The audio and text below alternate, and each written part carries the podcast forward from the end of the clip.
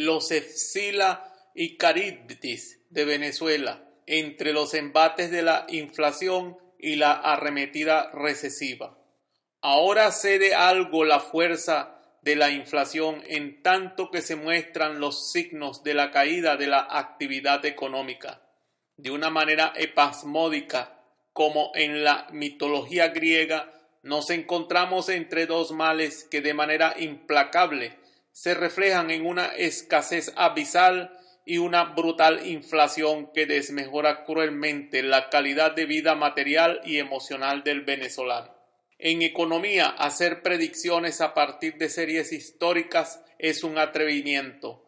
No hay manera de conocer de antemano el valor de ninguna variable resultado, pero sí es importante hacer ejercicio de reflexión a partir del tratamiento estadístico de los valores del pasado.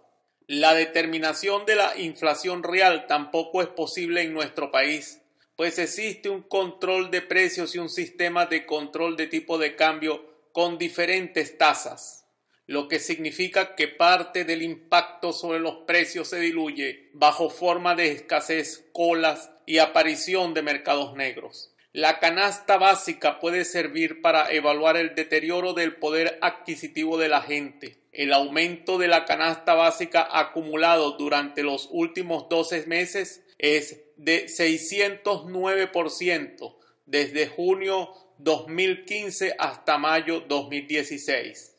Nos muestra el descalabro del poder de compra del venezolano.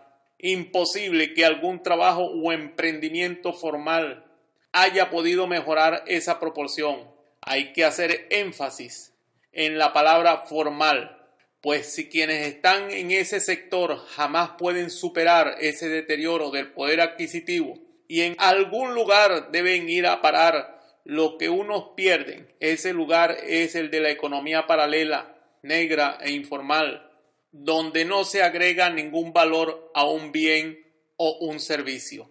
Quienes se benefician de la administración de la escasez ofreciendo puestos en colas, productos sin hacer búsqueda, ahorro del desgaste y penuria del tiempo perdido, no agregan ninguna transformación en los bienes y servicios transados. Todo lo contrario, muchas veces están vencidos, dañados por manipulación indebida e incluso adulterados. Estamos en un sistema perverso de incentivos derivados de la asfixia regulatoria que beneficia a unos pocos cuyos vínculos con los administradores de las regulaciones no pueden ser negados. Sometiendo estos datos al escrutinio econométrico, uno puede anticipar al cierre del 2016 entre 556% y 776% con un valor medio de 657% de impacto inflacionario sobre la canasta básica.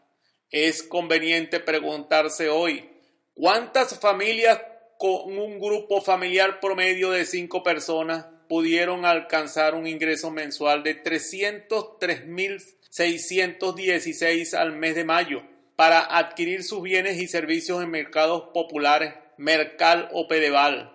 ¿Cuántas familias resultarán excluidas si al final del año esa canasta básica escala entre 947.018 bolívares, 1.093.842 como valor medio, hasta un máximo de 1.246.613.